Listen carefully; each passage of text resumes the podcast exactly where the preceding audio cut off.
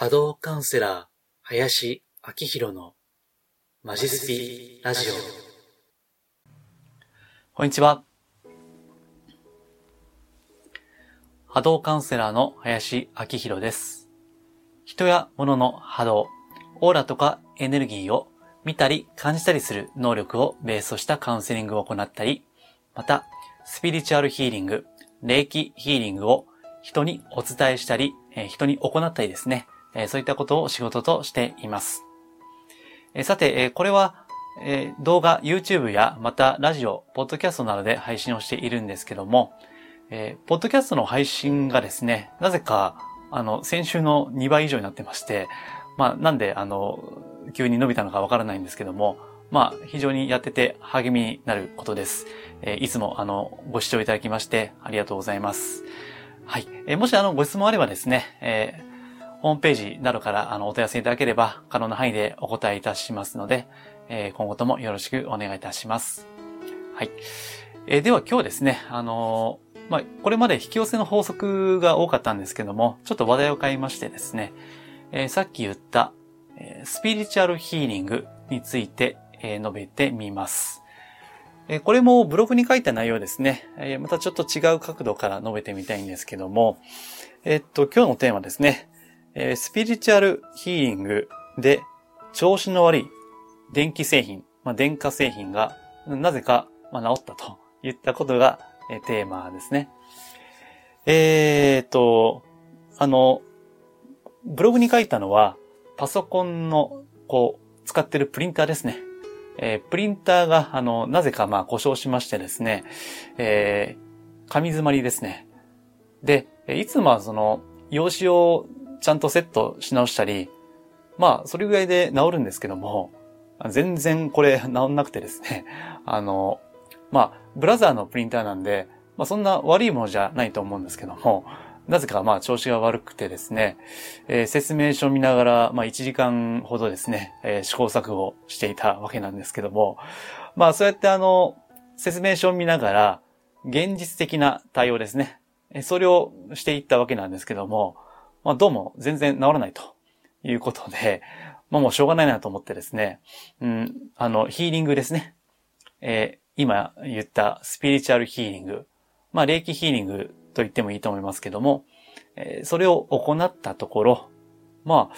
2分ぐらいで治ったんですね。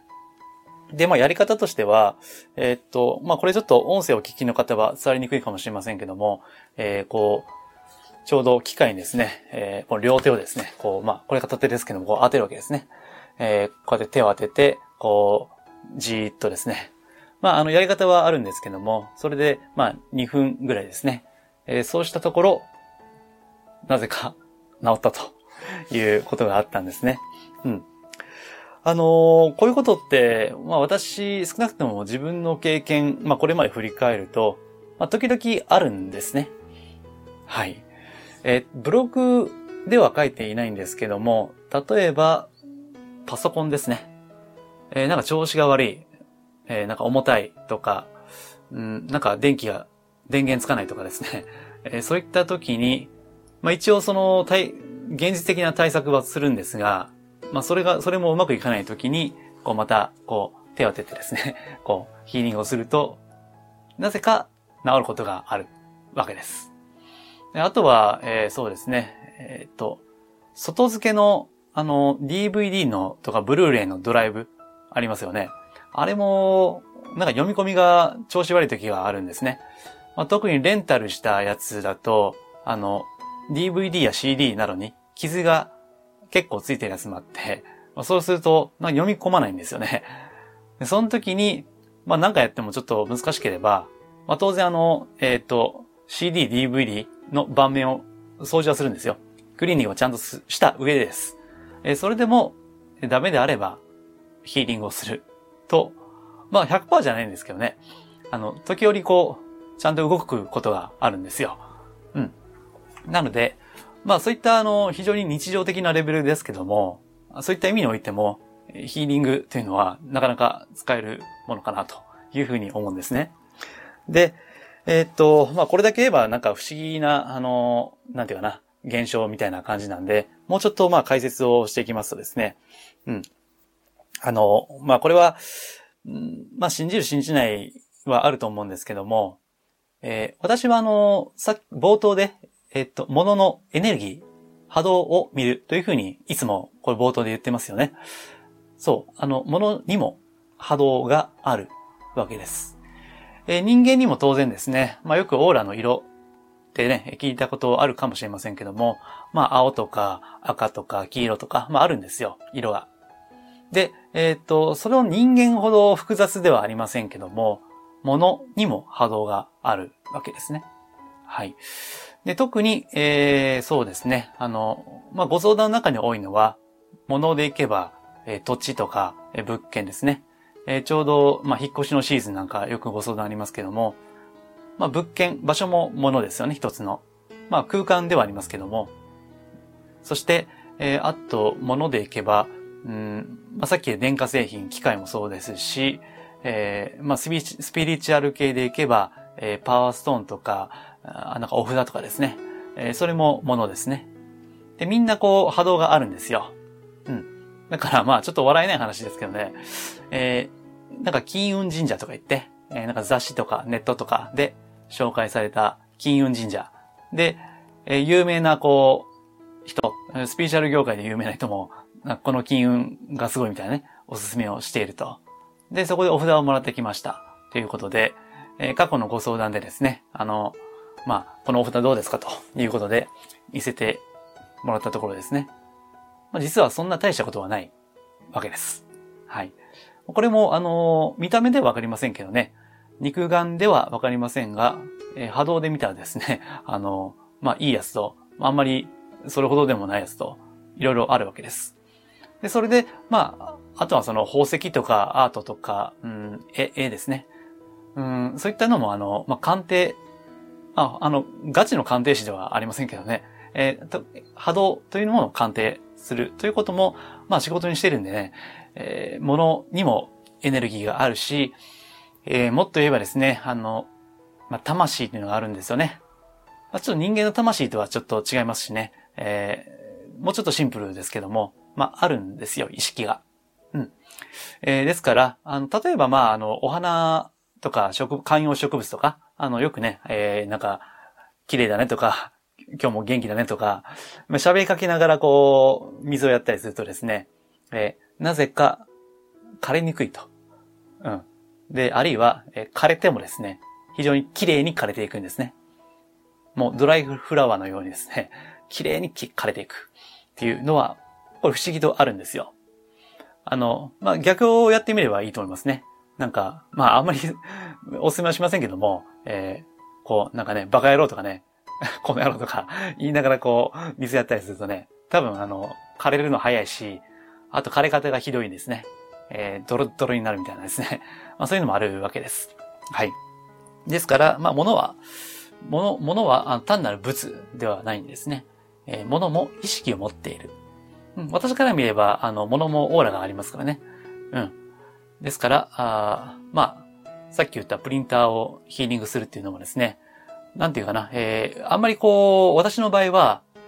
その、今使っているプリンターに対しては、あんまりケアをしてこなかったわけです。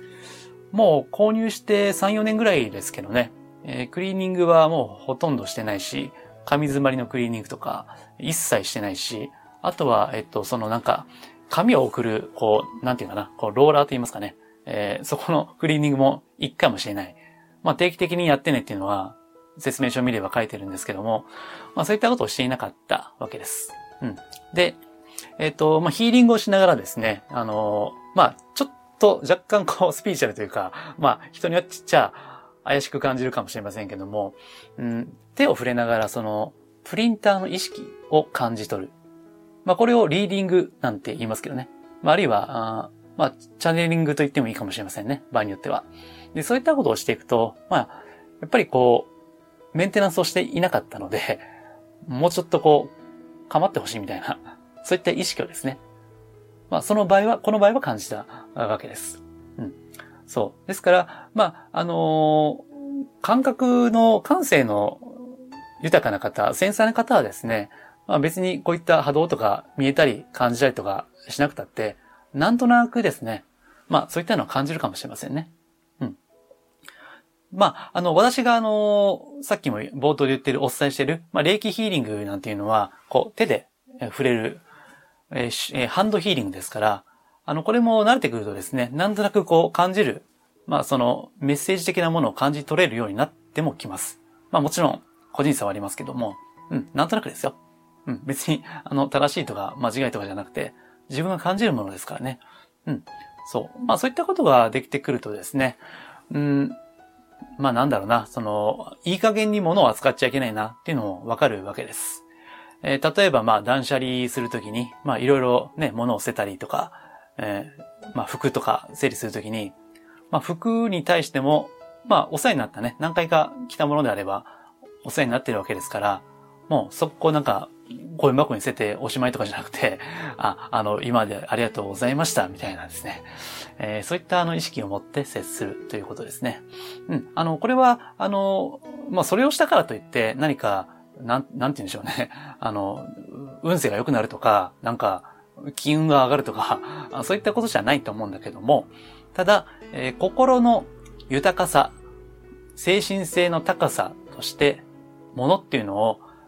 意識を持っているものとして、存在に扱わないということですね。えー、これがこう、うん、スピリチュアル的な価値観を持って生きる、その大切な一つだと思うんですね。えー、何も、えー、私みたいに波動が見えるとか感じるとか、あと人によってはなんか神様の声が聞こえるとか、えー、天使や妖精や竜が見えるとか、えそういったことがスピリチュアルでは